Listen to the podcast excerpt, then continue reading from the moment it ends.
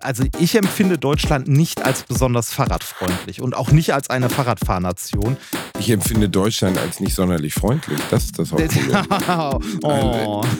Äh, nein, das klingt jetzt blöd, das so zu sagen, aber ist das so? Also ich finde, wir gehören zu den unfreundlichsten Nationen der Welt mit Abstand.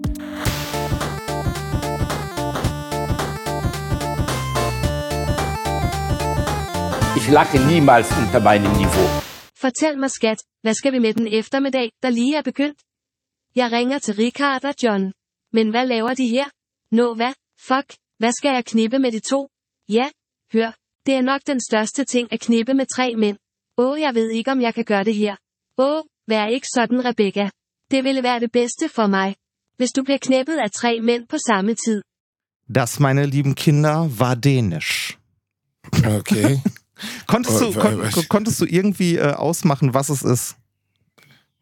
Wirklich gar nicht, muss ich Null? zugeben. Also ich, Du, nee, du, hast, null. äh, du, hast nicht, du hast nicht mal die Keyword, äh, Keywords erkannt. Rebecca, Nee. John und äh, Nein, ernsthaft? War das Sire auf Dänisch, die Rebecca und John vorliest? ja, richtig.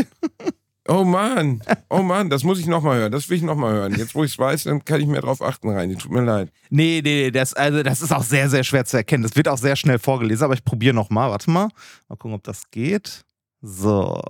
Und da kommt's. mig skat, hvad skal vi med den eftermiddag, der lige er begyndt? Jeg ringer til Richard og John. Men hvad laver de her? Nå hvad? Fuck, hvad skal jeg knippe med de to? Ja, hør, det er nok den største ting at knippe med tre mænd. Åh, jeg ved ikke om jeg kan gøre det her. Åh, vær ikke sådan Rebecca. Det ville være det bedste for mig. Hvis du bliver knippet af tre mænd på samme tid. Es wäre das Beste für mich, wenn du von drei Männern gleichzeitig. Genau. Geknebelt, ehrlich gesagt habe ich geknebelt verstanden. Kann es sein, dass im, im dänischen Bumsen Dänen äh, Warte mal, ich, ich, ich, äh, ich kann Google nochmal fragen. Äh, warte mal, Google Translate. Äh, Google Translate. So, äh, ich möchte gerne auf Deutsch was eintippen. Ficken. Und mach daraus mal Dänisch. Ähm, da, Dänisch. Äh, da ist Fuck. Warte mal. Dann äh, gucke ich mal mit drei Männern. äh, mit Tremenskide. Tremenskide, aber was heißt denn knebeln? Knebeln heißt ficken. Äh, nee, irgendwie, also ich glaube, es kommt auf den Zusammenhang an. Warte mal, von drei, also es ist ja passiv. Männern, Herren, äh, von drei Männern gefickt werden. Bliefe kneppet af trement. So, Briefe knippelt an Trement. Aftrement. Jeder, der Dänisch kann, äh, der äh, hat jetzt wahrscheinlich gerade Schmerzen, große, große Schmerzen, aber da müsst ihr durch. Denn ähm, ich bin gerade in Dänemark, in Kopenhagen. Äh, und da dachte ich, wir gehen mal dem Bildungsauftrag nach, ähm, dass wir den äh, Rebecca und äh, John und Richard Dialog mal auf Dänisch hören. Wie bei der Sendung mit der Maus. Ist hier nur die andere Maus. Oh, die andere Maus. Das ist aber wirklich, du bist in Kopenhagen, Reini. Du bist so ein Mann in Skandinavien. Wie geht's dir? Äh, gut, gut soweit. Ich, äh, ich mag irgendwie, also Kopenhagen ist sehr schön. Ich bin jetzt so seit, äh, ich weiß gar nicht, zweieinhalb Tagen hier, so grob. Und ähm, äh, Sachen, die mich in Kopenhagen immer wieder begeistern, äh, ist, äh, wie hier mit Fahrradverkehr umgegangen wird. Es gibt hier eine andere Fahrradkultur hab- als in Deutschland. Ja, ich habe gestimmt. Ich war letztes Jahr in Kopenhagen, das stimmt. Und die haben alle diese äh, Schals um, ne? Äh, genau, diese äh, Airbags. Also diese, so, eine- so, so sieht aus wie so ein, äh, wie so ein Halstuch, also so eine, so eine Mischung aus Halstuch und Halskrause. Und das ist ein äh, Airbag. Also anstatt eines Helms. Also alles übertrieben, aber ich habe davon jetzt, also in Deutschland habe ich einmal eine Person gesehen, die so ein Ding getragen hat. Hier innerhalb von äh, zwei Tagen irgendwie 20 Leute. Ja, ja, das ist das super häufig. Ich habe das da auch gesehen, gedacht, krass. Okay. Auch Lastenräder. Äh, die Leute fahren hier mit Lastenrädern. Es ist, aber äh, Obwohl also- das in Köln auch, Köln hat das gefördert, seitdem gibt es auch überall Lastenräder. ja, aber Hast äh, 2000 Euro für ein Lastenrad bekommen. Allerdings war der Ansturm, glaube ich, so groß, dass wirklich nur die bemühtesten jungen Eltern aus der Gentrifizierungsschiene das bekommen haben. Aber ich, äh, in Köln Radfahren, ne, das machen auch nur Leute, die sich sonst in ihrer Freizeit ritzen. Also, äh, Das ist äh, halt was für hartgesotten in Köln. Aber es ist besser geworden. Also es gibt nee, mehr Radwege ist, als früher. es ist immer noch scheiße. Es ist einfach immer noch scheiße. Ich kenne keine deutsche Stadt, in der man vernünftig, also, äh, nein, vernünftig ist übertrieben, aber in der man vergleichbar. Ja, Münster. Münster. vielleicht, aber vergleichbar mit Kopenhagen nirgendwo. Weil in, in Deutschland ist es überall so, dass äh, von den Straßen ein bisschen was an den Fahrradfahrer abgegeben wird. Ne? So, so, so ein Bettelradweg irgendwie. So, hier, du darfst da mit dem Fahrrad fahren. Alleine, dass wir äh, in Deutschland so, so eine weiße Linie irgendwo an den Rand der Fahrbahn malen und sagen, das ist der Schutzstreifen. Der ne, also, da, da packst du dir an den Kopf, wenn ich hier in, äh, in Kopenhagen, und das ist eine Großstadt, ne? wenn du hier in einer Großstadt rumläufst, du hast ähm, nicht einfach Fahrradwege, die irgendwie so an der Straße dran sind, sondern das sind eigen geplante Wege. Die sind hier immer, also ich, ich glaube sogar, die sind hier, äh, zumindest fühlt es sich so an, ähm, das primäre Fortbewegungsmittel und auch so gedacht. Und daneben ist irgendwo eine Straße. Also dem Fahrrad äh, und Fußgänger wird mehr Platz zugesprochen als dem Auto. Und äh, ich finde das super hier in der Innenstadt. Also es ist wirklich, wirklich cool. Ähm, und äh, du siehst auch, dass die Menschen dann anfangen, Fahrräder zu nutzen. Also hier fahren so viele Menschen Fahrrad.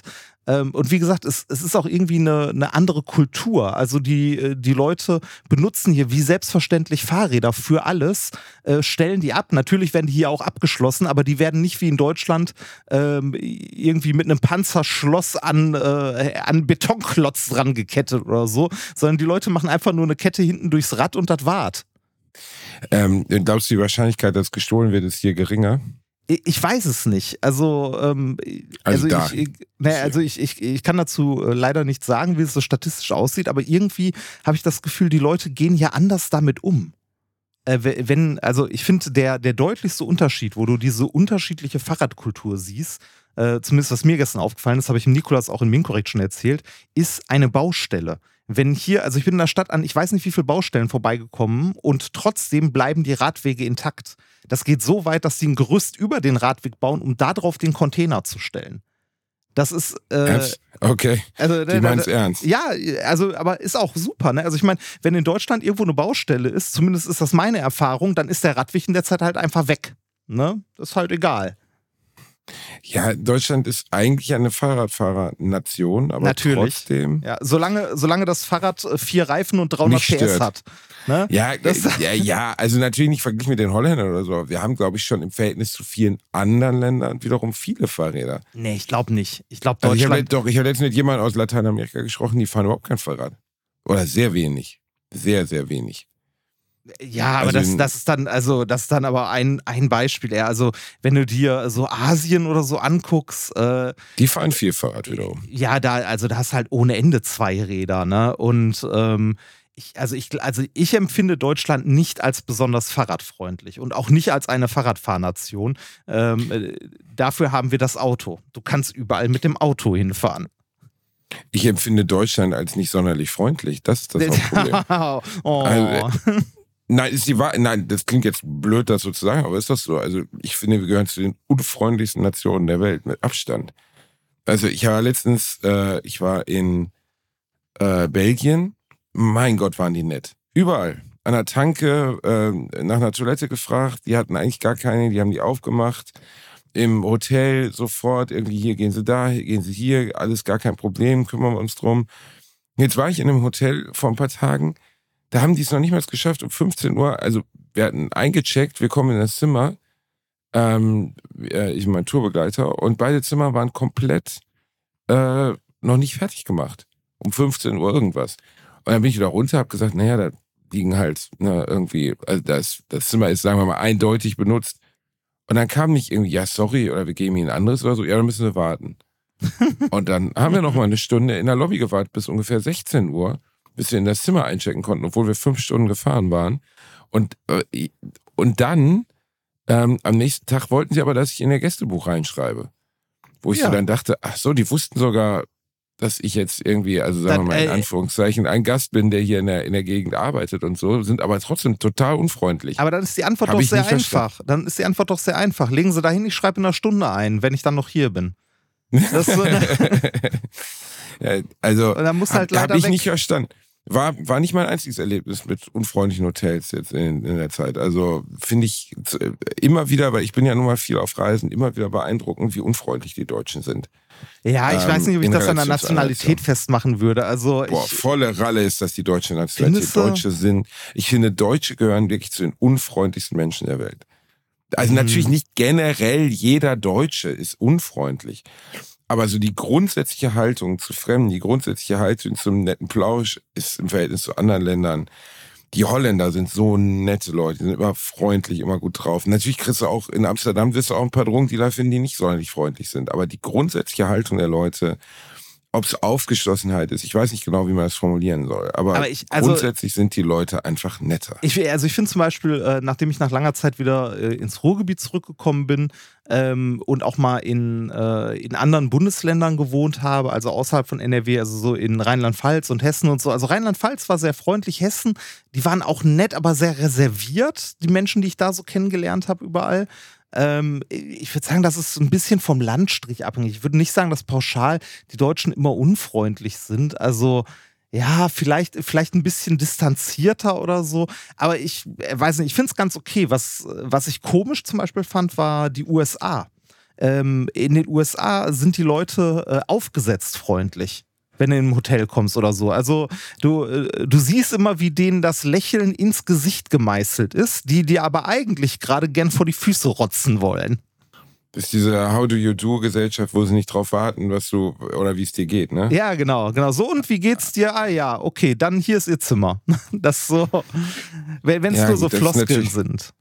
Das äh, am Ende bedienen wir uns nun mal in unserem Leben häufig Floskeln, aber bei bei sowas ist jetzt schwer zu sagen. Ne? Also die, die äh, Amerikaner, das, das habe ich auch das Gefühl. Also alle Amerikaner, mit denen ich äh, zu tun hatte, da ist ja diese extreme Freundlichkeit irgendwie so kulturell Ja, vorgegeben, aber sie ist nicht originell. Das- Also sie ist nicht, sie ist, sie ist nicht, sie ist nicht glaubhaft. Das habe ich aber nur im Dienstleistungssektor da gehabt. Also ich habe auch Freunde äh, in den USA, beziehungsweise Freunde aus den USA ähm, oder Bekannte, die halt äh, das nicht haben. Also diese aufgesetzte Freundlichkeit habe ich wirklich nur so in, in Restaurants, in äh, Hotels oder so erlebt. Äh, wenig oder also nee wenig auf der Straße will ich jetzt auch nicht sagen. Äh, also beim der Hotdog-Verkäufer im Central Park, der ist auch so, der ist halt normal. Ne? Äh, aber so bei, bei Freunden aus den USA habe ich das nicht erlebt. Also wie gesagt, eher so im, im Hotelkontext. Aber äh, was du meintest, dass man irgendwie äh, sehr unfreundlich oder irgendwie in äh, Servicewüste Deutschland gab es ja früher mal so als Schlagwort. Und das kann ich leider mehr als bestätigen. Total. Also ganz oft Situationen, wo du sie, also ganz einfach. Die haben ihren Job nicht gemacht. Wir haben unser Hotelzimmer gebucht. Ich bezahle dafür Geld. Die haben es nicht fertig gemacht. Wir sitzen da, warten drauf, dass das Hotelzimmer fertig gemacht ist. Ihr erwartet jetzt nicht, dass einer kommt und mir die Füße küsst, aber dass einer kommt, sorry, ähm, ja, äh, können wir Ihnen noch einen Kaffee hinstellen? Oder Ich, ich finde es ich find's so schön, wie, wie absurd das eigentlich ist, weil ähm, äh, es gibt kaum etwas Deutscheres als ich habe ab 15 Uhr dieses Hotelzimmer gebucht. Warum ist das um Punkt 15 Uhr noch nicht fertig?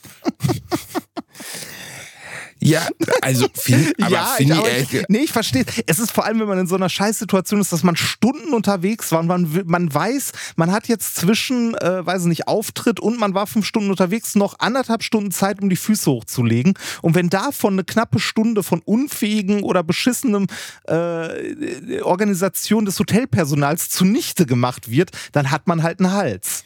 Es kann ja immer Vollkommen alles zu Recht. schief gehen. Das ist ja überhaupt nicht schlimm. Ich finde es nur scheiße, wenn Leute nicht in der Lage sind, einfach zu sagen, sorry, haben wir doof gemacht. Ja. Das finde ich ärgerlich. Ja. Wo ist das Problem, einfach zu sagen, so, ja, oh, da sind unsere Abläufe nicht so gut gewesen, tut mir leid, können wir einen Kaffee hinstellen, in zehn Minuten ist das Zimmer fertig. Weil das Lustige war, dann kamen mir die Zimmermädchen entgegen, die das dann sauber machen sollten. Es war so ein Landhotel, weißt du, das Beste, was es da gab, aber immer noch nicht so, jetzt noch nicht Berlin-Mitte, ne? Und dann fingen die an, also die Chefin oder wer auch immer hatte denen halt gesagt, ja, die Zimmer sind nicht fertig, wo die beiden Jungs drin schlafen wollen. Und das war ein langer Flur. Und dann sagte ich, entschuldigen Sie, Ihr Kollegin hat Bescheid gesagt, dass, dass wir hier ins Zimmer einchecken wollen. Ja, ja, wir fangen jetzt an zu putzen. Aber rate mal, wo die angefangen haben. Im ersten Zimmer des Flurs. Das nicht, das nicht weiter gebucht war. Und dann bin ich hingegangen, so nach zehn Minuten, und gesagt, Entschuldigung, ähm, wir warten da immer noch im, im, in der Lobby. Ähm, aber es war Erdgeschoss, ich konnte das sehen. Ähm, Aber dir ist doch klar, dass es das nicht schneller macht, oder? Könnten, nein, könnten Sie einfach mit unseren Zimmern anfangen? Weil wir würden die Zimmer ja jetzt gern benutzen. Die anderen Zimmer sind ja offensichtlich nicht vermietet gerade. Ach so, ja, das können wir auch machen. Wo du denkst, man, manchmal scheitert man ja auch einfach dran, dass man das Gefühl hat, Leute sind einfach blöd. Ja, bitte. Das, also, Na, ich, Ist ähm, das so hart, das zu sagen? Es ist doch, also ist doch einfach, da warten welche, um das Zimmer zu kriegen. Ich fange aber trotzdem mit dem ersten Zimmer ich, ich glaube, an. ich, nee. Das ich, macht doch gar keinen Sinn. Ja, aber da, ich glaube, da, da spielt viel, viel mehr mit rein. Das ist dann die Frage, ne, wie, äh, wie sehr identifizierst du dich mit dem Job? Ist das ein Familienbetrieb, wo irgendwie, wo, äh, wo auch die ähm, Reinigungskräfte irgendwie äh, sich als Teil des Betriebs fühlen oder ist das eher so ein, äh, so ein Job, den du halt machst und dann ist es dir halt auch scheißegal, ob da ein Gast sitzt oder nicht und wartet. Ne, ist halt dein Job, Ja, den machst schon du. eher den- Typus Familienbetrieb, so, ne? ja, Also, aber wie gesagt, dann ist die Frage, wie es geführt ist. Ne? Also, wenn ich irgendwo einen Job mache und äh, das Gefühl habe, ich bin irgendwie äh, nur ein Rädchen und es ist scheißegal, meine Arbeit wird nicht gewertschätzt, ähm, dann ist es mir auch egal. ne, Wie der Betrieb am Ende dasteht. Das ist ja auch so ein Ding, wie, wie sehr man seine Mitarbeiter wertschätzt und die das auch wissen lässt. Oder nicht. Aber Ja, vielleicht sind die Menschen au- auch blöd. es gab so es gab so einen nüchternen Frühstücksraum und es gab draußen eine Terrasse. Die Terrasse war aber zu. Und dann haben mein Begleiter und ich sich getraut, diese Terrasse aufzumachen zum Frühstücken und einfach uns draußen hinzusetzen. Da wurden wir direkt von der Kellnerin angesaut, dass wir aber keinen Bock haben, draußen zu bedienen. Und dann denkst du, ja, okay, dann, weißt du, und wir sprechen jetzt nicht von zwei Sterne Jugendherberge, sondern vom Vier-Sterne-Hotel, wo du denkst, oh Mann, ey, also richtig Bock macht das hier nicht. Ach, dann. Ich, ich höre, wie Oh nein, Stimmung aber mein ins Bodenlose fällt. Meine Stimmung fällt ins Bodenlose. Nein, aber es ist halt, es ist halt sehr, sehr deutsch, glaube ich. Ich glaube, dass diese Haltung, diese Art sehr, sehr deutsch ist. In meiner Erinnerung, in anderen Ländern, ich habe ja nun wirklich relativ viel mittlerweile gesehen, generell sind die Leute eigentlich ganz nett. Ja, würde ich auch sagen. Also, wenn du, wenn du unterwegs bist, äh, sind die Leute meistens sehr nett. Und Gastfreundschaft, ja, würde ich, äh, würde ich auch sagen, habe ich in anderen Ländern äh, deutlich ausgeprägter gesehen als in Deutschland. Und auch Hilfsbereitschaft habe ich hier und da deutlich ausgeprägter gesehen als in Deutschland. Würde ich, hätte ich jetzt so behauptet. Ja. Ja, ich, ich glaube, ich bin zu wenig rumgereist, um da äh, wirklich so viel zu sagen zu können, weil wenn ich im Ausland war, dann selten lange, dann immer nur so eine Woche oder so. Und ähm, es kommt, ist ja immer noch eine Frage, ob du irgendwo wirklich mit Leuten im Alltag interagierst oder ob du äh, in einem Bereich bist, wo, wo du halt äh, als Tourist bist und wo die Leute auch vom Tourismus eventuell leben. Aber äh, vielleicht, vielleicht kann irgendjemand diese Erfahrung bestätigen. Ja, ich habe die auch gemacht, dass äh, ich, wenn ich unterwegs war, irgendwo im Ausland, sehr hilfsbereite Menschen erlebt habe und sehr gastfreundliche Wahrsch- Menschen. Ehrlich gesagt, wahrscheinlich ist es auch eine Mentalitätsfrage. Also es ist einfach eine Mentalitätsfrage. Es ist gar nicht, nicht der Deutsche an sich ist ein schlechter Mensch oder nicht hilfsbereit oder so, aber unsere Mentalität ist sehr, sehr Reserviert. distanziert, reserviert, sehr vorsichtig, wenn man das so nennen kann. Also ich glaube schon, dass, dass wir da deutlich ähm, extremer sind als andere Nationen. Hm. Ne? Ja, das kann gut sein. Es würde mich mal interessieren, wie, äh, wie, wie jemand, äh, der hier Urlaub macht aus dem Ausland, das empfinden würde oder wie.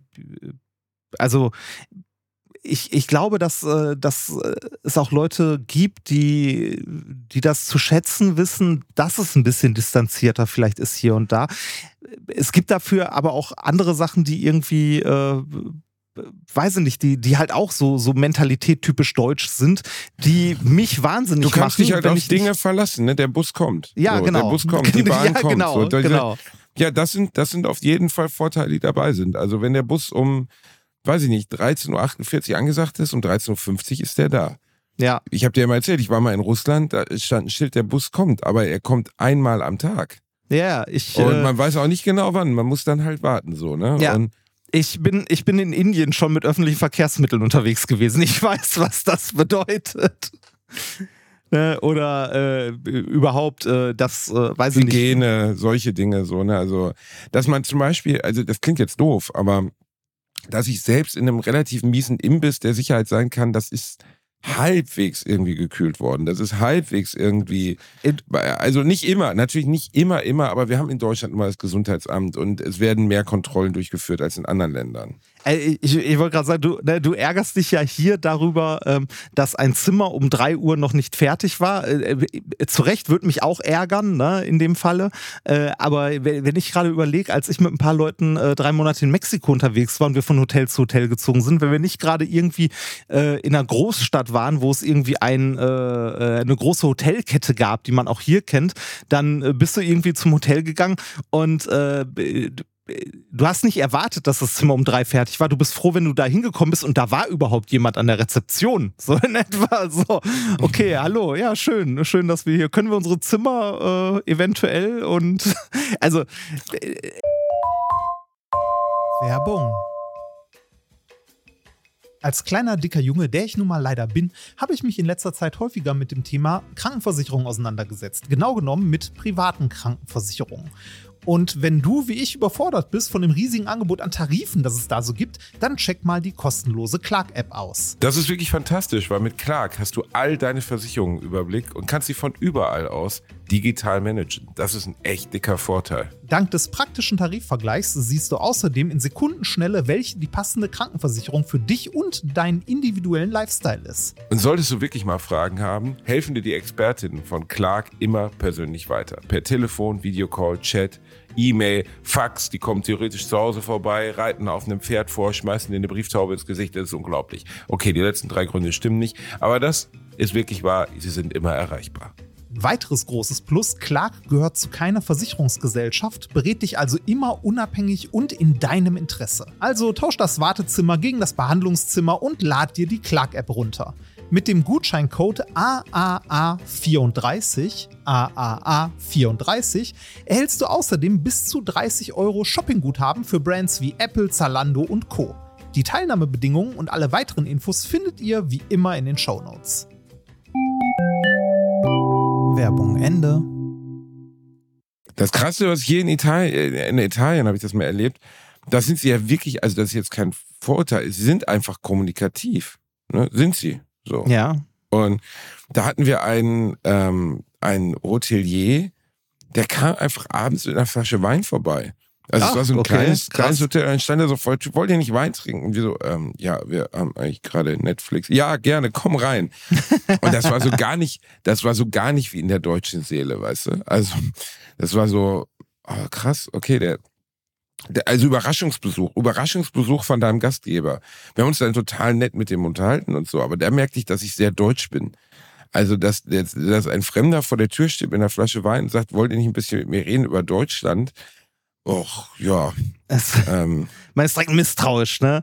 Also äh, ist, äh, ich glaube auch immer, äh, es gibt so Mentalitäten und Nationen, also so mental, also so Einstellungen oder Mentalitäten, das geht ja über Grenzen hinweg. Ne? Das ist ja nicht so oder selten so, dass es hier ist die Landesgrenze, ab da sind die Leute anders. Ne?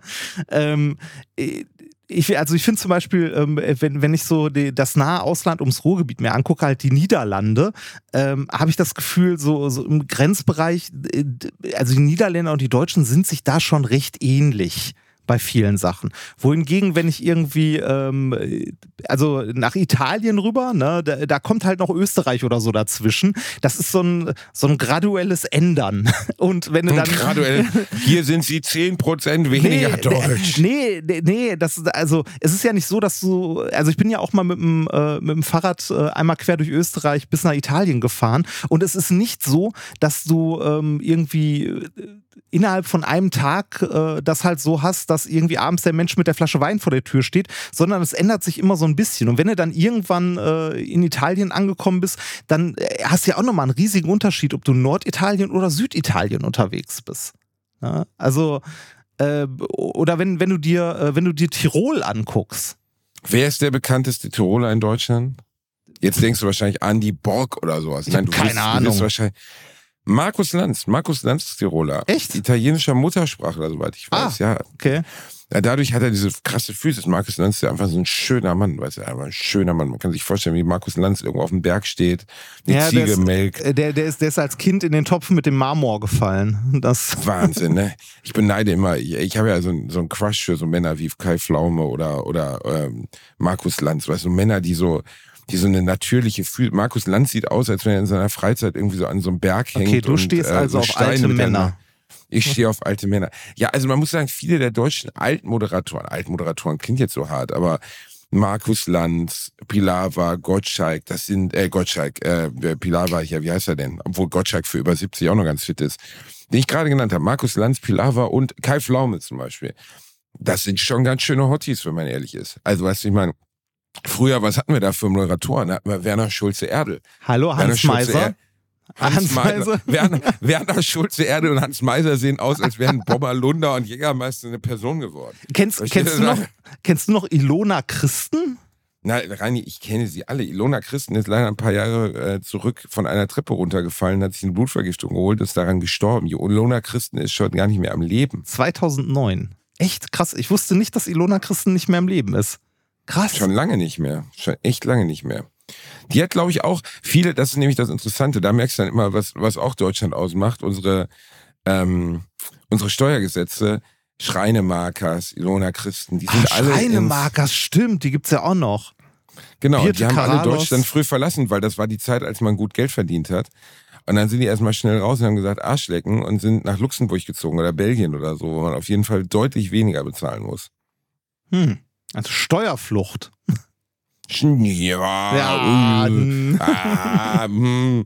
Wir wissen ja auch, dass du dir da jetzt in Kopenhagen Paradies einrichtest rein. Nein, nein, nein, nein, Und, nein. und Ich- ja, ein, natürlich. Äh, genau, Nächstes Jahr wird die Reini Remford AG Die aufmachen, Luxus, äh, die, in genau. Kopenhagen. äh, Nee, ähm, äh, ich bin hier Der in tatsächlich. Kopenhagen aber eher dämlich aufgrund der Ja, Preisgestaltung. richtig. Äh, wollte die grad haben ja, sagen, Die haben ja nur wirklich gar, gar keine Tassen mehr im Schrank. Also das ist ja völlig irre in Kopenhagen. Also äh, der, äh, es, ist, es ist ja immer komisch, wenn man so äh, in, in ein Land wie zum Beispiel Dänemark oder die Schweiz oder so fährt, wo es wirkt, also wo, wo das Preisniveau halt ein echt anderes ist. Also jetzt hier äh, in Dänemark, äh, äh, also ich bin mit meiner Liebsten rumgelaufen und habe so geguckt, so, ach guck mal, eine Kugel Eis. Ich weiß gar nicht mehr bei, bei wie viel, ich glaube 35, 36 dänische Kronen oder so eine Kugel. Und dann denkst du, ja, wie viel ist denn das? Ein, zwei Euro? Und fängst du an zu rechnen und siehst so, oh, 6 Euro oder so oder 7 Euro.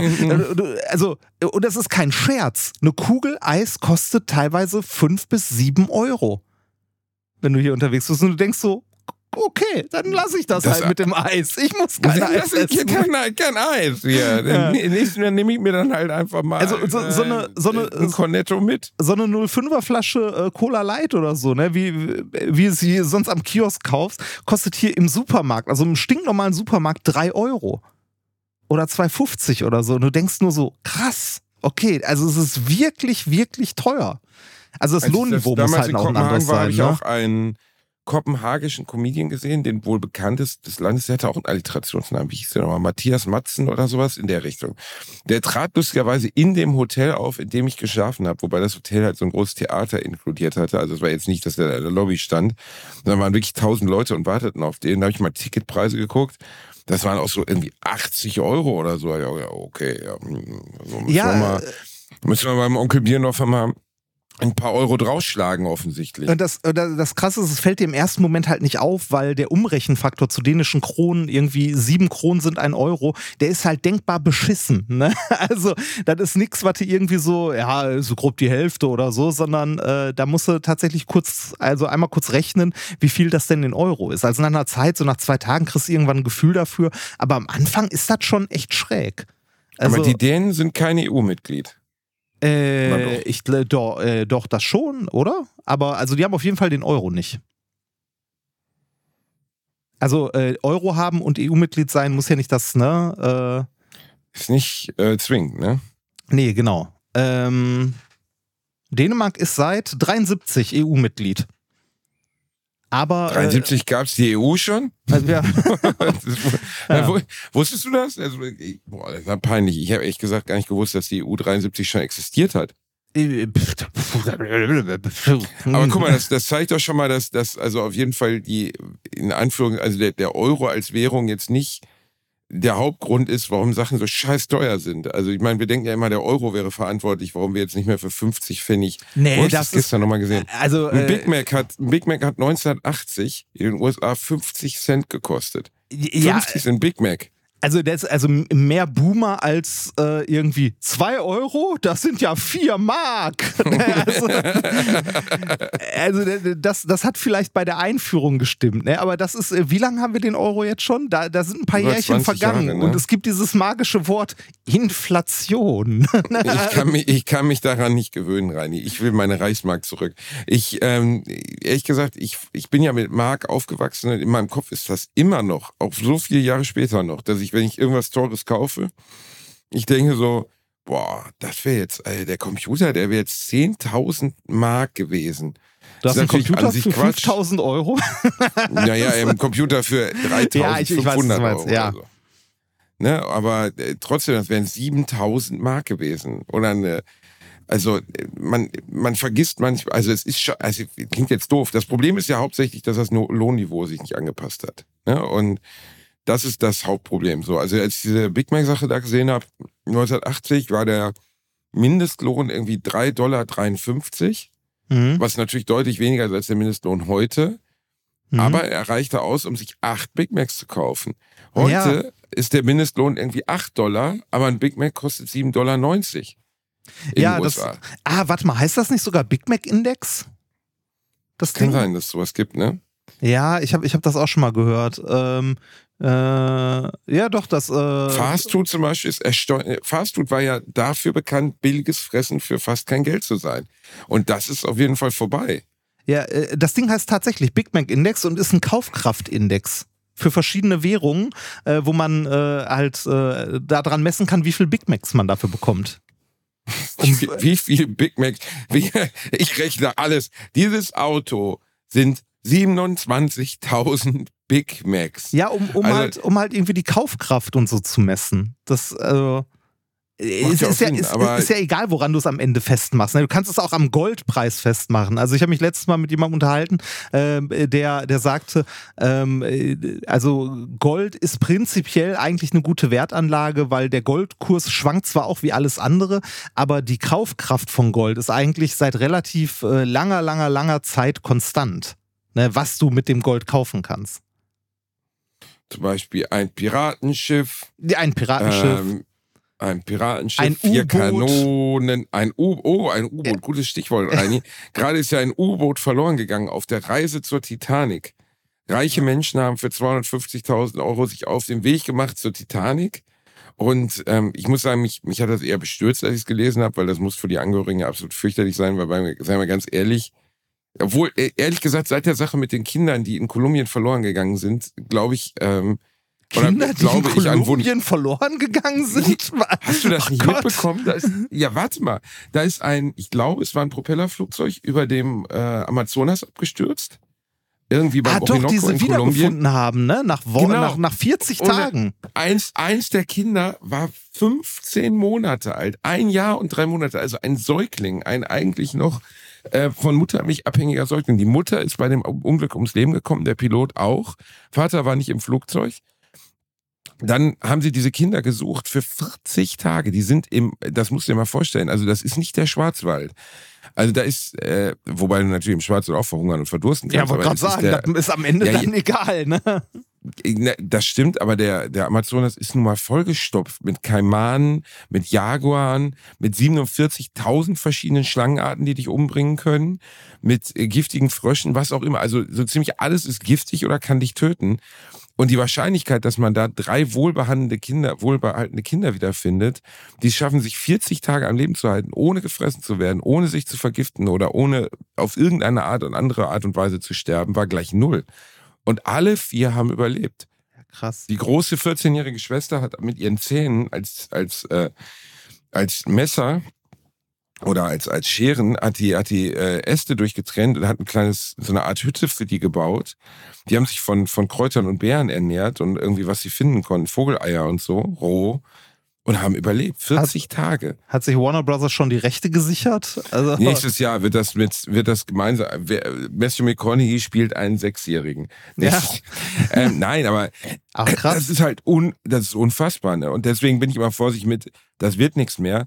Wobei man sagen muss, was da jetzt passiert ist, da sind ja, ich glaube, fünf oder sechs Personen in einem, was man wirklich chartern kann. Als sehr wohlhabender Mensch kann man ein U-Boot chartern und fährt damit äh, auf, den, auf den Boden des, des Ozeans, 3800 Meter zur Titanic, vor der Küste von Nova Scotia. Ähm, was ich daran erschreckend fand, ja. war, dass ich bei Twitter, und das habe ich dir eben geschickt, ein Bild gesehen habe von diesem U-Boot. Von außen sieht das nämlich wirklich schicki und modern aus. Von innen also- ist es aber so eine Art Kohlefaserröhre ohne Fenster, die mit einem umgebauten PS4-Controller gesteuert wird. Und da war ich mir dann nicht mehr so sicher, ob ich als Milliardär wirklich sagen würde, hier steige ich mal ein. Das äh, scheint mir vertrauenswürdig zu sein. Ja. Plus, warum sollte ich denn zum Wrack der Titanic tauchen in etwas, was keine Fenster hat? Ja, das, das also ja, da sind gefragt. Monitore drin. Ich- aber da kann ich mir doch dann theoretisch auch an Land auf dem Monitor angucken, Also ich, ich, ich, ich habe das Ding gesehen, ich habe Bilder davon. Ich, ah, wobei, ich, ich sehe gerade ein Bild von einer, äh, auf der Homepage von der Tagesschau. Ich glaube, da ist vorne an der Front ein winziges Fenster drin. Äh, wirklich, wirklich winzig, äh, bei dem Deckel, der zugeklappt wird. Das ist wahrscheinlich der Teil, den du auf dem Bild, wo die drin sitzen, nicht siehst, weil aus dieser Richtung quasi das Foto gemacht wurde. Aber äh, ich verstehe es auch nicht. Ich verstehe es nicht, warum man sich äh, für, also warum man sich in so, einen, äh, so eine Röhre setzt und da so weit runtertauchen will. naja, gut, also ich meine, es gibt ja nun mal besonders komischerweise in diesem Billionärsbereich, ähm, wie, ah, wie heißt der nochmal? Also es gibt hier den, den von Virgin, Richard Branson. Ah, die so versuchen, Rekorde zu halten, ne? Genau, Irgendwie genau. äh, höchster Flug, tiefster Tauchgang und so. Genau, es gab doch vor ein paar Jahren mal dieses Wettrennen mit dem, der Erste, der den ba in einem Ballon ohne abzusetzen um die Erde reist, ne? Also ja, in der ja, ja, ja, Stratosphäre. stimmt.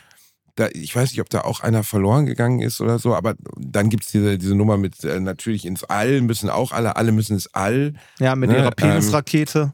mit ihrer Penisrakete. Launch the penis rocket, we have to see the space.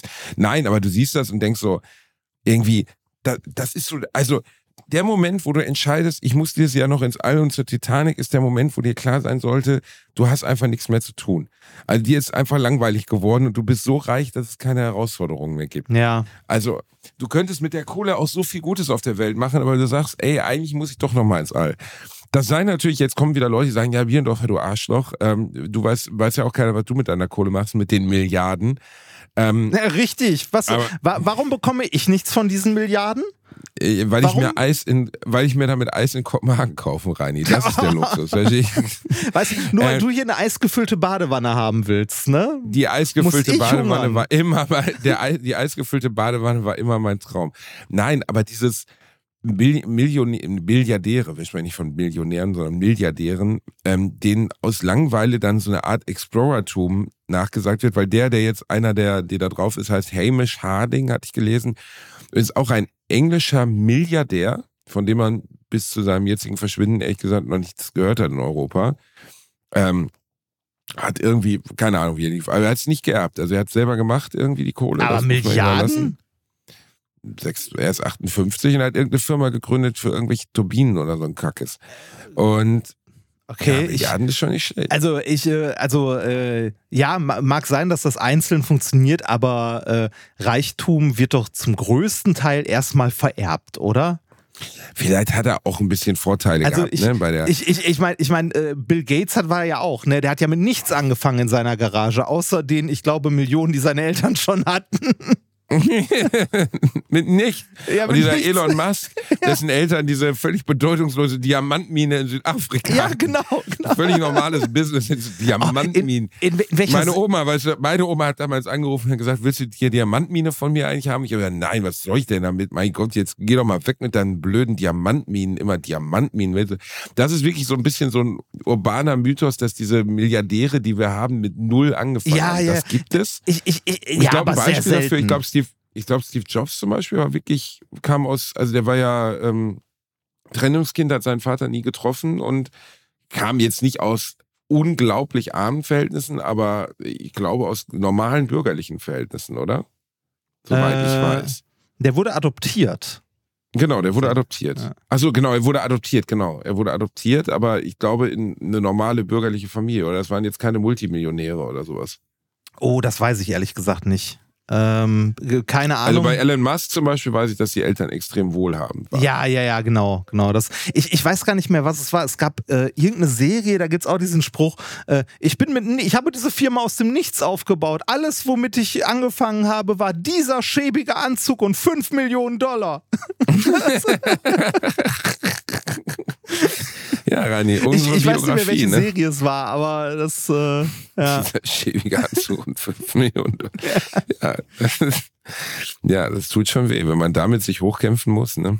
Ja, ja. Ich, äh, Aber diese U-Boot-Nummer, man weiß es nicht. Ja. Also äh, ich glaube ja ehrlich gesagt, sie suchen sie jetzt. 96 Stunden hat das U-Boot äh, Luft. Ähm, also Sauerstoff innerhalb des U-Boots Vorrat für 96 Stunden. Allerdings ist die Funkverbindung abgerissen. Seit den Kindern will ich jetzt nichts mehr weissagen, aber die Wahrscheinlichkeit, dass die die da finden, wenn die keine Funkverbindung haben, und selbst wenn sie sie dann finden, also sie haben jetzt so, so, so unbemannte U-Boote losgeschickt, um danach zu suchen. Ja, was machen sie denn dann? Binden sie dann, einen Ballon dran fest? Oder, also ich meine, Ja, das das- Auftauchen aus dieser Tiefe ist ja auch ein bisschen komplizierter, oder? Also das ist ja jetzt nicht, ja, jetzt machen wir zwei, zwei Weihnachtsballons dran fest, äh, zwei Geburtstagsballons dran fest und dann schießt das Ding schon wieder hoch. Also so geht's ja auch nicht, ne? Ja, ja, du, du musst den, den Druck langsam anpassen, ne? weil äh, das Ding wird, also darunter, äh, also ähm, ich nehme an, das wird auch ordentlich unter Druck stehen, um den Druck von außen halt auszugleichen, ne? damit das Ding nicht wie so eine Cola-Dose zusammengedrückt wird. Und äh, dann musst du anfangen, langsam aufzutauchen und auch Pausen machen. Äh, also ich nehme an, dass es bei dem U-Boot in so einer Tiefe genauso ist wie bei einem, äh, bei einem Taucher, der halt so runtertaucht mit irgendwie äh, mit zwei Pullen auf dem Rücken quasi. Da musst du ja auch äh, langsam auftauchen und Pausen machen, damit du den, äh, äh, ich weiß gar nicht, was ist das, den Stickstoff aus dem Blut kriegst? Ja, ja, genau. Genau. du hast Stickstoff im Blut und sonst fängt dein Blut an, zu kochen. naja, den Stickstoff zu kochen, genau, Ja. den Stickstoff so gesehen rauszukochen. Das- und das, äh, das ist, ist wie eine sehr, sehr Tauch, Taucherkrankheit, Ja, sehr, das- sehr unangenehm. Das ist wie eine Sprudelflasche, die du aufmachst.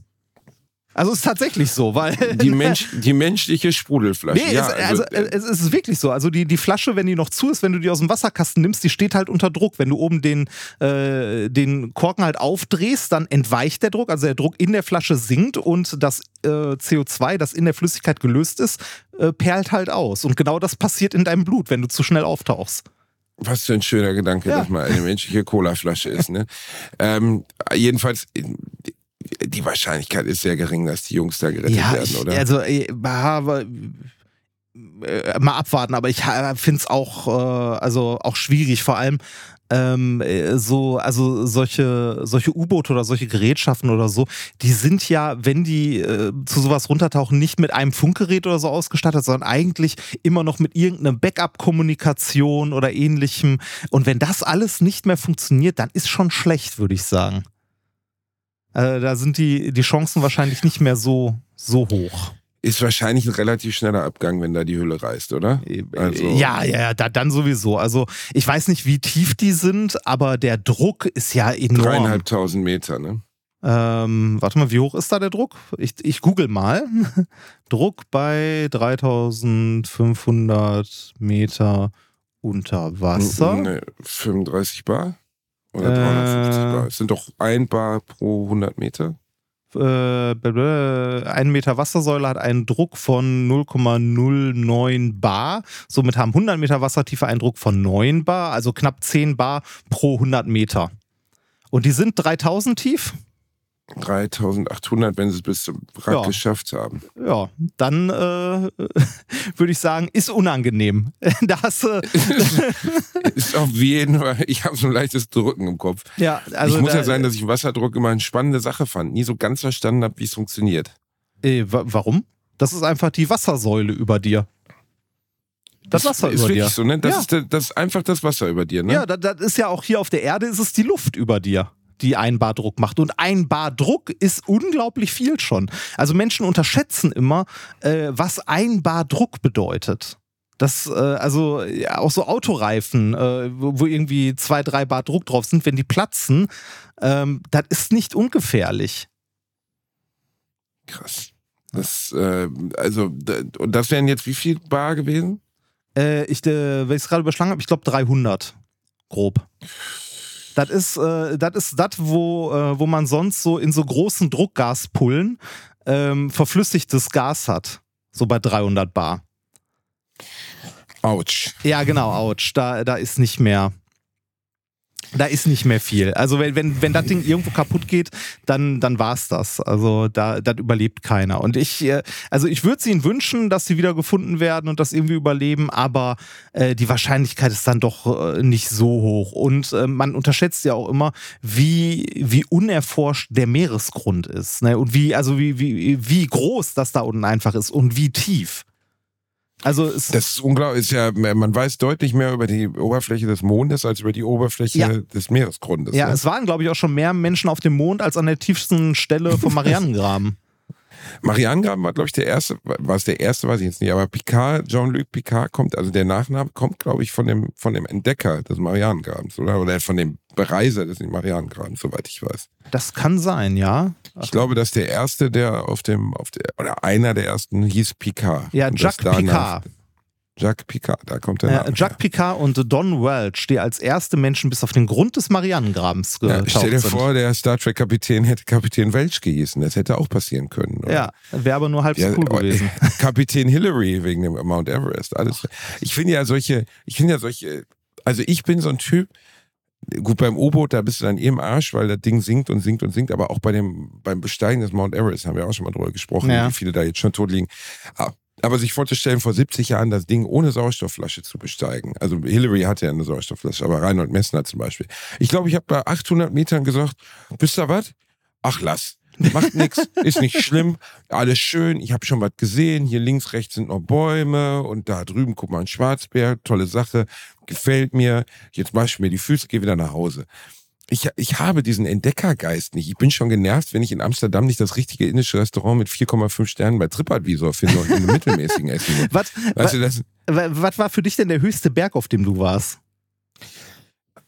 Weißt du das noch? Frage. Ja. Also ich war letztens am Gardasee. Das war lustig, da hat man einen tollen Ausblick. Wenn nicht gerade der größte, nebligste Tag aller Zeiten am Gardasee ist und wir konnten exakt gar nichts sehen, also Ja. nichts, nicht mal die Hand vor Augen. Ich glaube, das höchste war mal in den Alpen äh, mit 14, 15, ähm, so in 3000 Meter Höhe bei Jochgrim. Ich weiß aber nicht, wie hoch Jochgrim ist, 2000 Meter oder sowas, keine Ahnung. Ah. Also war schon beeindruckend. Also die Luft da oben klingt jetzt doof, ist ja wirklich anders als die Luft hier unten. Äh, war, das ja so, war, das, unglaublich klar. war, war das so hoch, dass die Luft schon dünn wurde? Weil äh, ich war mal auf Teneriffa auf dem Vulkan oben, äh, dem, Auf äh, dem Tide. Tide. Und äh, der ist dreieinhalbtausend Meter hoch, also ein bisschen drüber. Und äh, wir waren wirklich ganz oben. Und oben, äh, also es hat nichts mit Bergsteigen zu tun, da oben sind Treppen. Du kannst da im Grunde Treppen hochlaufen, so im Wesentlichen. Schön, Aber dass sie das für Reinhard Remford ordentlich convenient gemacht Nee, da- haben. du Also hast hier, halt, äh, Treppen, hier gibt's auch einen Lifter, hast halt, hast halt den üblichen Tourismus. Ähm, aber äh, da oben war es wirklich so, da ist mir die Luft weggeblieben. Also da, da musste ich mich wirklich so nach, weiß ich nicht, äh, 10, 15 Höhenmetern, musste ich mal kurz Pause machen und erstmal durchatmen, um die nächsten Stufen weiterzugehen. Es hat mir letztens jemand erzählt, der in Bogotá war ähm, oder regelmäßig dorthin reist, aber der sagte, äh, immer wenn er dann dorthin kommt, nach ein paar Tagen, dau- es dauert, weil Bogotá ist ja über 2000 Meter hoch, soweit ich weiß, ähm, es dauert ein paar Tage, bevor sich der Körper daran gewöhnt hat. Ja, du kannst, kannst ja auch. Fußball-Höhentraining. Also- Stimmt, ne? wo die die dann irgendwo auf den Berg setzen, ne? Ja, genau, und da, da halt trainieren lassen äh, und äh, damit die dann später fitter sind. Oder es gab doch mal irgendeine Mannschaft, die äh, auch aus so einem, so einem hochgelegenen Gebiet kam, die dann irgendwie, ich weiß nicht, Champions League, Weltmeisterschaft oder irgendwas gespielt hat äh, und wo die äh, Spieler alle im Sauerstoffzelt quasi am Rand lagen, weil denen die Luft weggeblieben ist. Scheiße. Also die, die da hoch mussten. Ne? Also ich weiß nicht mehr genau, was es war, aber es war wahrscheinlich auch nicht so ein großes Ding. Ähm, äh, vielleicht war es auch irgendeine kleinere Liga, aber ich erinnere mich noch daran, dass es da mal diesen Fall gab, dass äh, Spieler, die da hoch mussten, halt äh, innerhalb von Minuten und das halt durchtrainierte Athleten halt fertig waren, weil einfach die Luft so dünn war, dass ihnen die Luft weggeblieben ist. Ähm, apropos Luft wegbleiben, äh, wie steht's bei dir gerade mit dem Laufen? Also Joggen und so? Machst du das noch? Äh, ja. Ähm, ich mache es noch. Ich mache es noch. Das klang nicht sehr überzeugt. Wie viel rennst du so? Ähm, Im Moment, also ehrlich gesagt, seit zwei Wochen habe ich es hab ich's schleifen lassen, weil ich halt so viel auf Tour war und so. Aber ähm, wenn dann so 25, 30 Minuten. Ja, aber das. Bei der Wärme geht auch nicht länger. Ja, aber das, das, ist, das ist ja schon ganz gut. Ich habe ja auch wieder angefangen zu laufen und äh, bin auch immer so bei einer halben Stunde mit kleinen Pausen. Ich bin halt äh, so weit raus, dass ich echt wirklich, wirklich untrainiert bin und mir super schnell die Luft wegbleibt. Aber ähm, ich äh, werde jetzt wieder trainieren, denn es gibt ähm, im, ich glaube, August war es oder so, einen Lauf, an dem ich teilnehmen möchte. Ach du Scheiße, Reini, bist du dir sicher? Ja, bin ich. Äh, es, ist ein, es ist am 17.09. Ähm, Also das im August. äh, nee, September. Also äh, 17.09. Okay. Ähm, und zwar ist es der, äh, es ist ein Lauf in Essen. Wenn du willst, kannst du auch mitlaufen. Äh, es gibt verschiedene Distanzen. Die längste sind 10 Kilometer. Und es ist äh, ein Charity-Lauf und zwar Run for Dreams für äh, die, ähm, also für die Unterstützung äh, mehrerer Projekte im Rahmen krebskranker Kinder ähm, im Uniklinikum und so. Also generell in Essen. Äh, Ja, da eine hat, coole Nummer. ja, da Aber ich hat kann mich, da leider nicht, weil ein Freund heiratet. Ich würde da wirklich hingehen, weil finde ich cool, das zu machen eigentlich. Also ich, äh, ich werde gucken, ob das zeitlich hinhaut, dass ich da hin kann. Ähm, äh, da ist gerade noch ein anderer Termin. Ähm, wenn der, also wenn der mir nicht dazwischen kommt, werde ich da auf jeden Fall mitlaufen. Der Nikolas läuft, äh, also von Methodisch Inkorrekt, ich weiß nicht, ob ich den Podcast schon mal empfohlen habe. Äh, Nikolas läuft mit seiner ganzen Familie mit, also auch Marie, die Kleine, äh, die selber halt Krebs hatte und jetzt geheilt, also als geheilt gilt, immer noch zur Kontrolle muss und so, läuft mit. Und wir äh, sammeln damit halt Spenden für einen guten Zweck. Und zwar halt für die Unterstützung mehrerer Projekte im Rahmen halt äh, ne, äh, krebskranker Kinder in Essen äh, und äh, ich Ich, beneide niemanden, der mit Nico, ich, sehr geiles Ding. ja, ich, äh, geiles Ding. deshalb erwähne ich es hier, weil ich würde mich freuen, wenn Leute da mitkommen, also entweder was spenden, wenn ihr wollt, oder einfach mitlaufen und äh, irgendwie Dann Spenden sollten wir vielleicht auch was von Alliteration ausspenden, oder? Ja, es, also es, Wenn ich schon nicht äh, mitlaufen ne, da, da, da du nicht mitlaufen kannst, also ich hätte ja gesagt, wir könnten auch ein Team machen, aber wenn du äh, da tatsächlich eh nicht kannst, es gibt das Team methodisch inkorrekt. Dann könnt ihr einfach da alle mitlaufen, wenn ihr möchtet. Wie cool ist das denn? Ja, dann macht das mal, Leute. Also Und wir spenden was vom Podcast aus. ja, da, das, das machen wir auf jeden Fall. Ähm, ich, äh, also ich werde mal gucken, ob ich mitlaufe. Also ich hoffe, ich schaffe das mit dem Mitlaufen. Die 10 Kilometer und äh, mal gucken, ob ich die diesmal äh, überhaupt überlebe. Weil jetzt gerade reicht meine Kondition nicht für 10 Kilometer. Ja, 10 Kilometer ist halt auch eine Packung. Ne? Das hat mich damals eine Menge gekostet, das zu schaffen. Und das ist für, für Nikolas, da ist der gerade warm gelaufen. Ja, also Nikolas ist ja tatsächlich so krass sportlich. Der trainiert gerade für ein äh, für Triathlon. Ähm, mal wieder. Der ist letztens noch einen kleinen Triathlon, er hat letztens noch einen kleinen Triathlon in Duisburg gemacht. Äh, die olympische Distanz, wie man sie so schön nennt. Ähm, äh, und äh, das ist tatsächlich, also hier geht es auch nicht darum, schnell zu sein, sondern einfach nur äh, in einer Gruppe irgendwie zusammen was für einen guten Zweck zu machen. Und wie gesagt, ich werde auch im Team äh, methodisch inkorrekt mitlaufen. Wenn ihr oder wenn einer von euch Lust hat, mich würde es freuen, ähm, kann man auch mal Hallo sagen. Äh, findet man bei runfordreams.de und dann einfach nach äh, methodisch inkorrekt suchen. So. Habe ich dafür Werbung gemacht. Sehr gut, War, nee, sehr war, gut. war, war, ist mir tatsächlich ein Anliegen, weil äh, ich finde das, ich find das gut. Ich gehe auch immer noch regelmäßig Blut spenden. Ähm, weil mich hat das, äh, also mich hat die, also Krebs ja generell, also ne, meine Eltern sind ja beide an Krebs gestorben, aber die Geschichte von Marie hat mich tatsächlich sehr mitgenommen.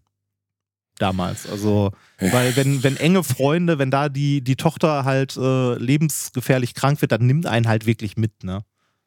Ja, natürlich. Und äh, Nikolas ist einer, einer der, Nikolas und seine Frau sind, gehören zu den nettesten Menschen, die ich in meinem Leben getroffen habe. Äh, niemand, äh, wirklich niemand, weder Eltern noch Kinder, egal worum wen es sich handelt, hat so ein Schicksal verdient. Ja, Aber bei den beiden dachte ich auch wirklich, es kann doch nicht wahr sein. Ja, und also und, Es und ist Nik- schön, dass es gut ausgegangen Also ist. bei, bei, und bei den Geschichten, die äh, Nikolas und seine Frau mir halt aus der Zeit erzählt haben, was da.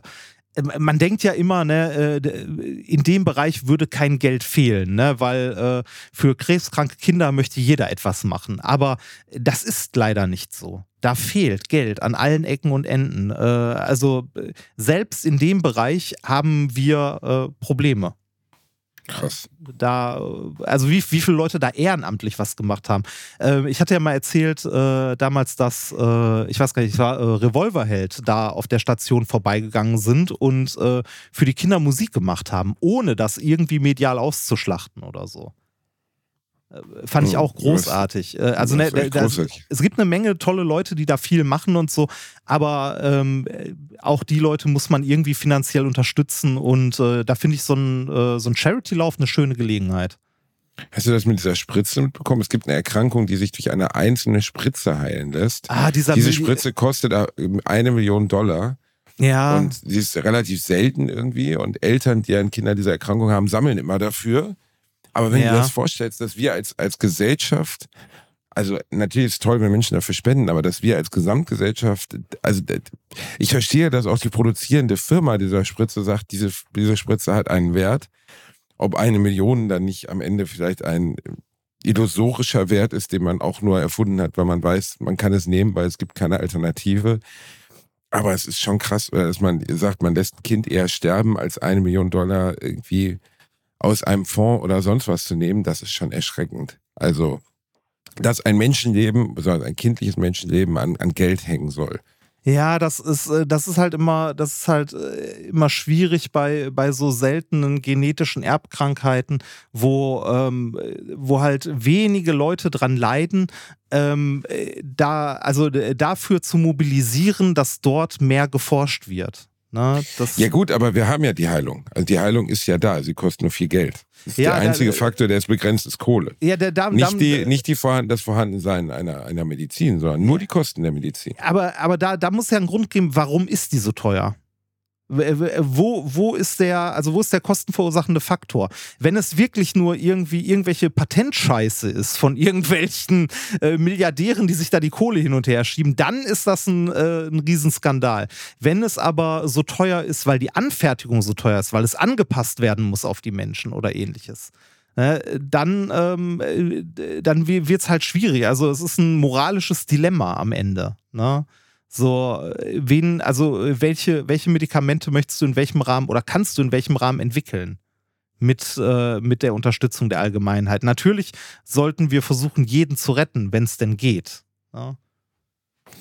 Also hier, es heißt Zoll, ja, Zoll Gensmar, Zollgensmar-Therapie ist ein Gentherapeutikum zur Behandlung der spinalen Muskelatrophie, also Muskelverfall, ne? ähm, äh, und kostet in den USA 2,1 Millionen Dollar, in Deutschland einen Preis von 2,26 Millionen Euro. Ähm, Ja. Als Orphan Drug, ein Arzneimittel zur Behandlung seltener Erkrankungen, wird Zolgensma im ähm, Januar 2021 vom gemeinsamen Bundesausschuss mindestens einen gesetzlichen fiktiven Zusatznutzen, mindestens einen gesetzlich fiktiven Zusatznutzen erhalten.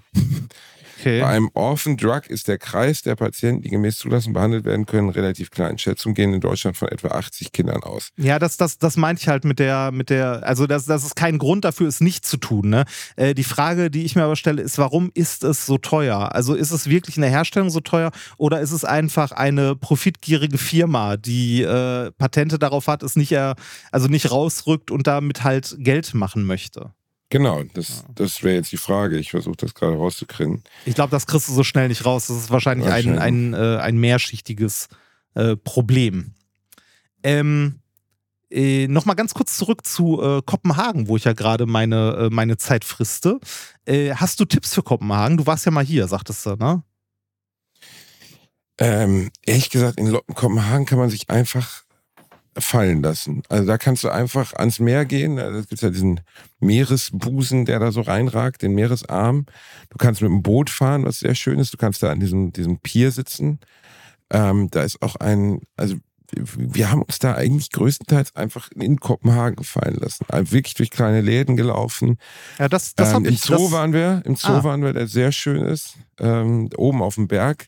Da aber auf jeden Fall, äh, sagen wir mal, die Wanderstiefelchen einpacken, weil da hochlatschen ist schon ziemlich, der ist halt komplett in den Berg reingebaut. Mhm. Aber ein toller, sehr schöner Zoo. Und daneben ist, glaube ich, auch noch ein Schloss, ein fettes Schloss, genau.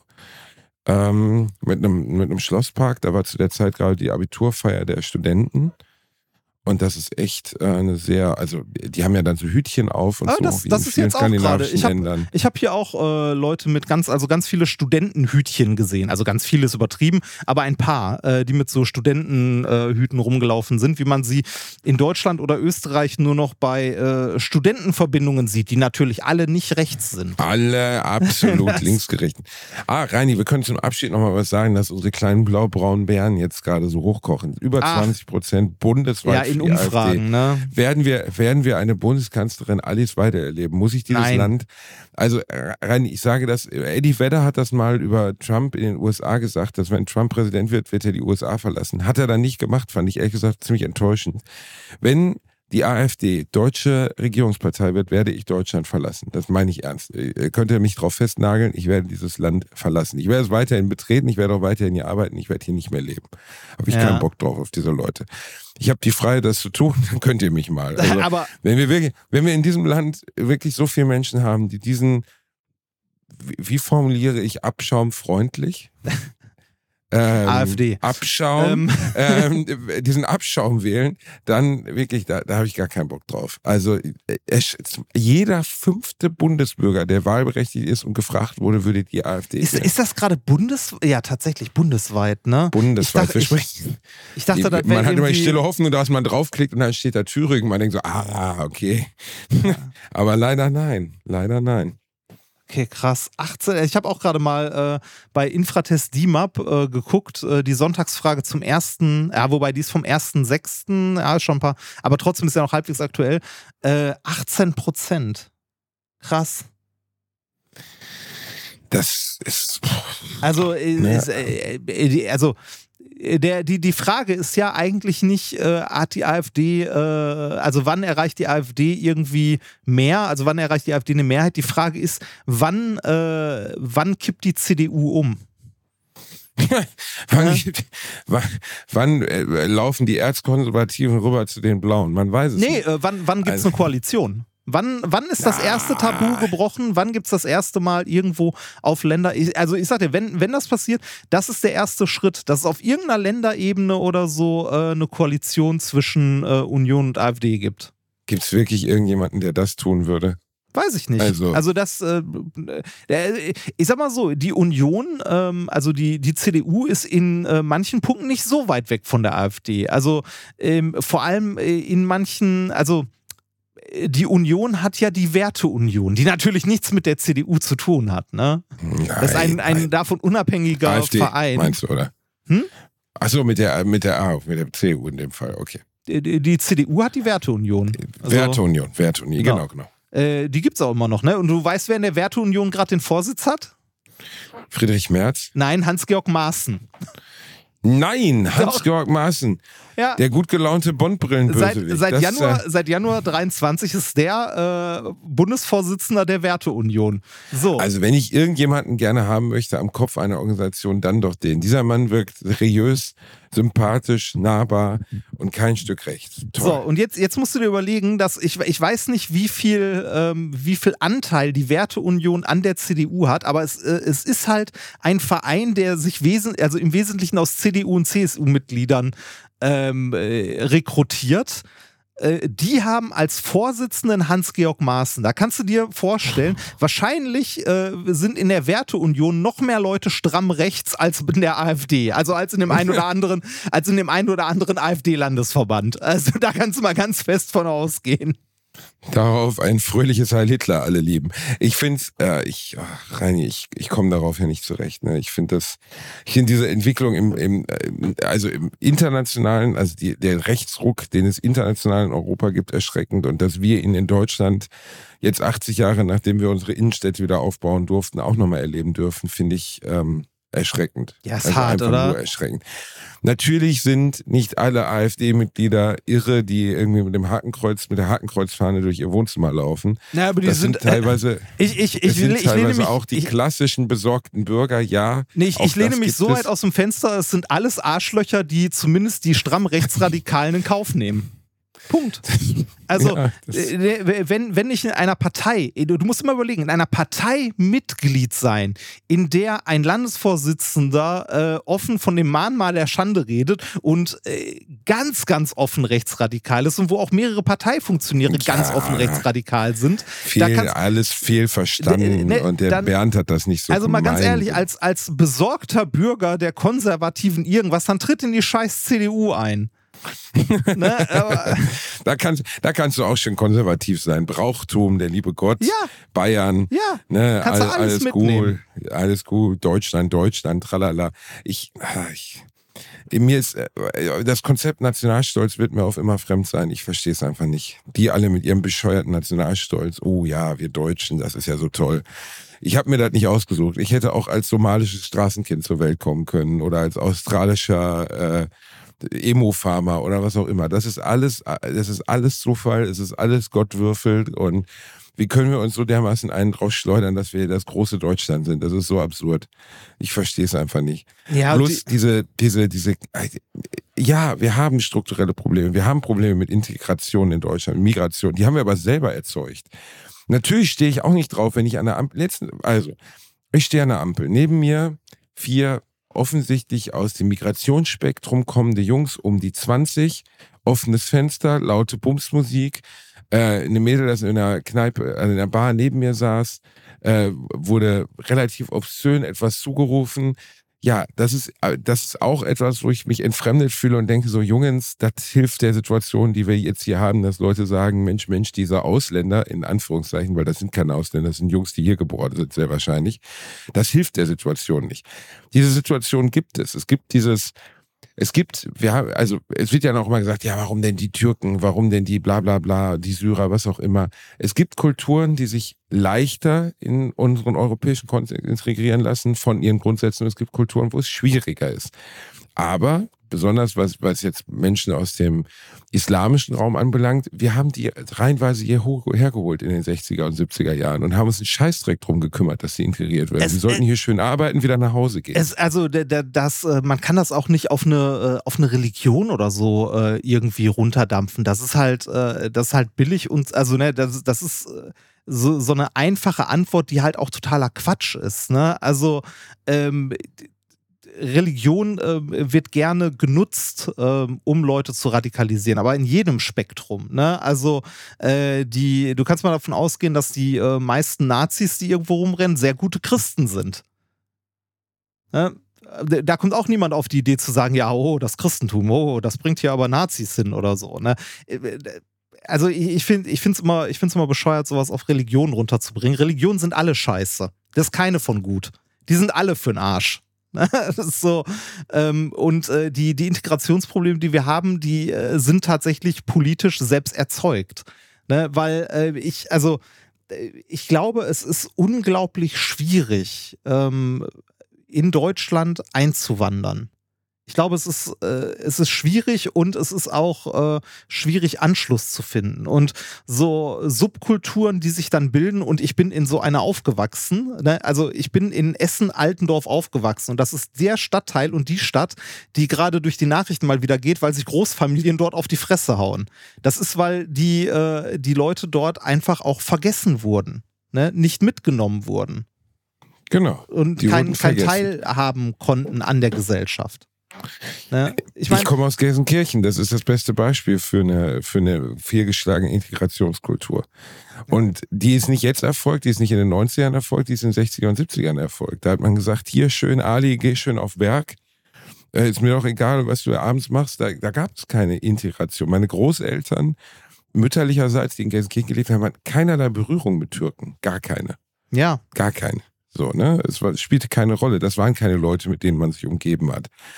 Und natürlich, aber trotzdem kann man sagen, dass es Kulturräume gibt, die einfacher mit dem, mit dem Kulturraum hier Ja, übereinander je- je nä- sind. je Das hat näher- nichts mit Rassismus zu nein, tun. das je, je näher dran, desto einfacher, weil sich Kulturen halt ähnlicher sind. Ne?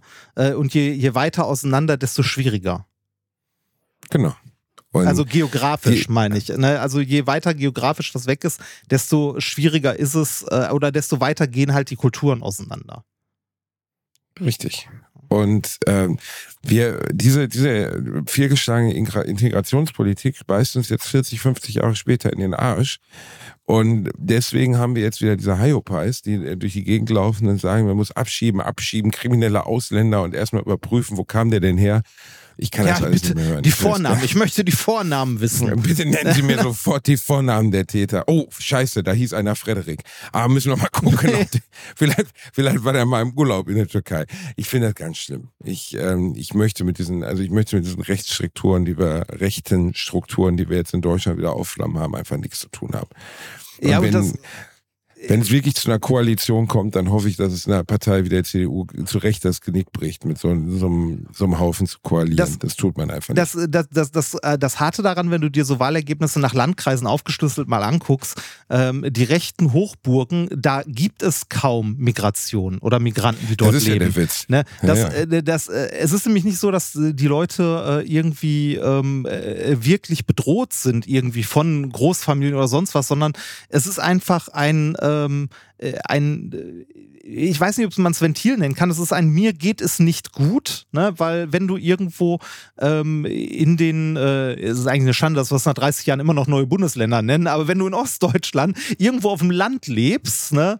und äh, siehst, wie irgendwie ein Geschäft nach dem anderen zumacht und äh, du bist irgendwie, weiß ich nicht, äh, Anfang 20 oder so und siehst irgendwie keine Alternative und weißt nicht, was du machen sollst, ähm, dann, äh, dann brauchst du ein Feindbild. Ne, da, Genau. irgend, irgendjemand, der schuld ist. Und ähm, ja, Radikalisierung geht halt heute mit Internet, äh, glaube ich, noch schneller und noch einfacher, als es äh, damals war. Äh, wie, wie sagt man immer so schön, früher hat jedes Dorf einen Idioten, heute können die Idioten miteinander reden. Das, Und sich da freuen wir uns drüber. Ja, mit- damit hat man sehr schön Alliteration am Arsch beschrieben. Das war die neue Folge, meine Lieben. Jetzt empfehlen wir zum Abschied aber noch eine schöne, schöne Musik. Wir wollen uns erstmal bedanken, dass bei unseren Freunden von Alfred Johnson äh, seit letzter Woche ja, wo der Punk abgeht, wir haben jetzt 6000 Streams von einem. Song, der vorher 1000 hatte. Ähm, und auf deren Homepage etc. ganz viele Leute, geschrieben haben, sie finden es richtig geil und mögen die Musik richtig gerne. Und deswegen packe ich heute einfach nochmal einen Song drauf. Ich drücke da ein Auge zu, Reini, ausnahmsweise, weil ich die Jungs so gern hab. Okay? Ja, mach dann. Du darfst dann auch äh, deine örtliche Feuerwerkskapelle. Ich- darfst du. Will ich gar nicht. So, äh, ich was, nehme was, was soll ich für dich Fire, draufpacken? Fire, Fire, Blood and Rain. Ich hätte sonst was von den Queens of the Stone Age genommen, weil die diese Woche ihr neues Album released haben. Allerdings bin ich beim Hören dieses Albums zweimal weggepennt. Meine Fresse, ey. So schlimm? Meine Fresse. Ja, es hat super Kritiken bekommen und ich sitze da und denk so, da ist nicht ein Refrain, da ist nicht ein, ich check das nicht. Also vielleicht ist das jetzt so der neue Vibe, dass, dass Songs keinen Refrain mehr haben müssen und man nicht weiß, wann sie anfangen und aufhören. Aber irgendwie gefällt mir das nicht. Also wenn man sich dagegen mal Songs for the Deaf zum Beispiel anhört, was das für ein Bombenalbum ist, und dann hörst du die Sachen heute an, pff, so wäre ich kein Fan geworden. Aber gut, mag jeder sehen, wie er will. Von Alfred Johnson, Fire, Blood and Rain und von Reini, was nimmst du diese Woche von äh, Boni M? Nee, ich, äh, ich nehme äh, mal, ich habe in letzter Zeit mal wieder in, äh, in das letzte Album von Daft Punk häufiger reingehört. Das äh, hat, finde ich, ein paar gute Laune-Lieder. Daft Punk. Daft Punk. Daft Punk, die beiden reichen Franzosen, die jetzt vor kurzem in Rente gegangen sind und gesagt haben, wir schaukeln uns jetzt mal erfolgreich Ja, für kannst- 30 Jahre die Eier. Ja, mein Gott, kannst du. Also ich finde es durchaus legitim, wenn man äh, irgendwie so erfolgreich ist, auch einfach mal zu sagen, so, ich habe keinen Bock mehr. Ne? Also ich habe keinen Bock Volle mehr so Ralle, der das war kein. Vorwurf. Ja. Wenn die, die wären doch völlig bescheuert, wenn die weiter durch die Welt touren würden. Ich meine, guck mal, wo es manche DJs hingeführt hat. Avicii und so war auf jeden Fall nicht happy. Ja, und- und, ich denke mal, Daft Punk haben allein mit Get Lucky so viel Geld verdient, dass sie nicht mehr wissen, wohin damit. Ja, und du kannst, äh, kannst damit halt auch irgendwie, also man kennt deren Gesichter ja auch nicht so wirklich, ne? Mega Also- geil. Kein Mensch weiß, wer die sind. Die haben hunderte Millionen auf dem Konto. Und wenn die irgendwo in einer, in einer Beachbar auf Bali oder Barbados sitzen und im Hintergrund läuft leise Get Lucky, dann lächeln die sich wahrscheinlich Ja. ein und denken, ey, Get Lucky haben wir aber erfunden, mein lieber Mando. Ja. Äh, ich packe darauf Touch. Von, äh, Touch. featuring Paul Williams. Sehr gut, das nehmen wir. Ihr Süßen, kommt gut zu liegen. Wir lieben euch, passt auf euch auf, wählt nicht die AfD, lasst die Finger von dem Quatsch.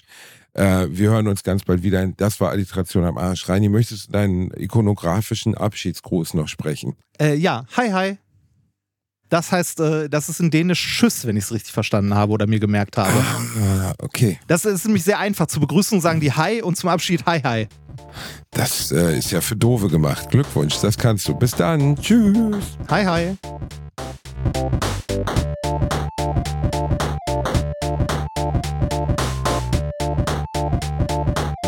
Habe gelacht, aber unter meinem Niveau.